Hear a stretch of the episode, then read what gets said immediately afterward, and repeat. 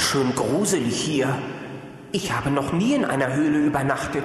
Und bis jetzt waren noch immer meine Eltern in der Nähe. Jetzt bin ich ja bei dir. Also Angst brauchst du nicht zu haben. Hab ich auch nicht.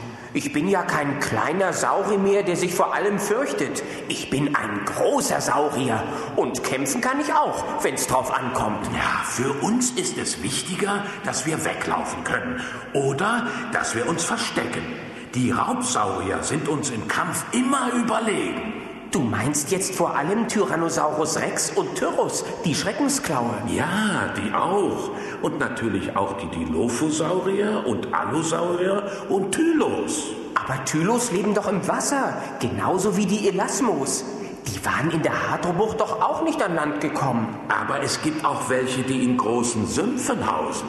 Tylosaurier? Ja, Tylosaurier.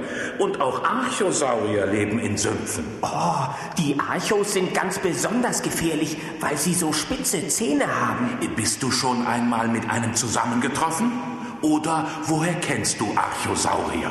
Gesehen habe ich noch keinen, aber mein Ur-Ur-Urgroßonkel Saurinissimus hat mal mit einem gekämpft und der hat mir das erzählt. Ja, ja, Saurinissimus hat viel erlebt.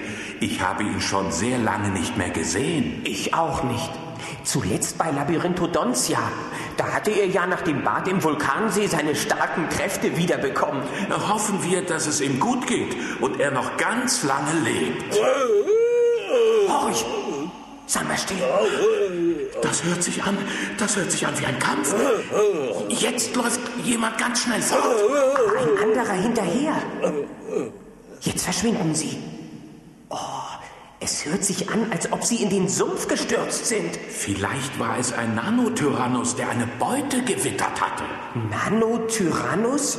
Davon habe ich noch nie etwas gehört. Nanos leben auch nicht viele in der Gegend, wo du mit deinen Eltern zu Hause bist. Was ist denn ein Nanotyrannus? Wie sieht er aus? Der Nanotyrannosaurus ist verwandt mit Tyrannosaurus rex. Aha. Er ist höchstens halb so groß, aber sehr schnell. Er hat Beine wie ein schneller Laufvogel.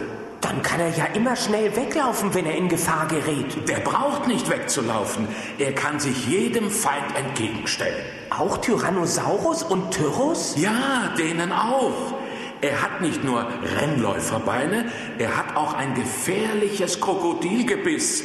Sehen kann er besser als der schnellste Flugsaurier und eine spitze Nase hat er, mit der er auf weite Entfernung jeden Feind wittert.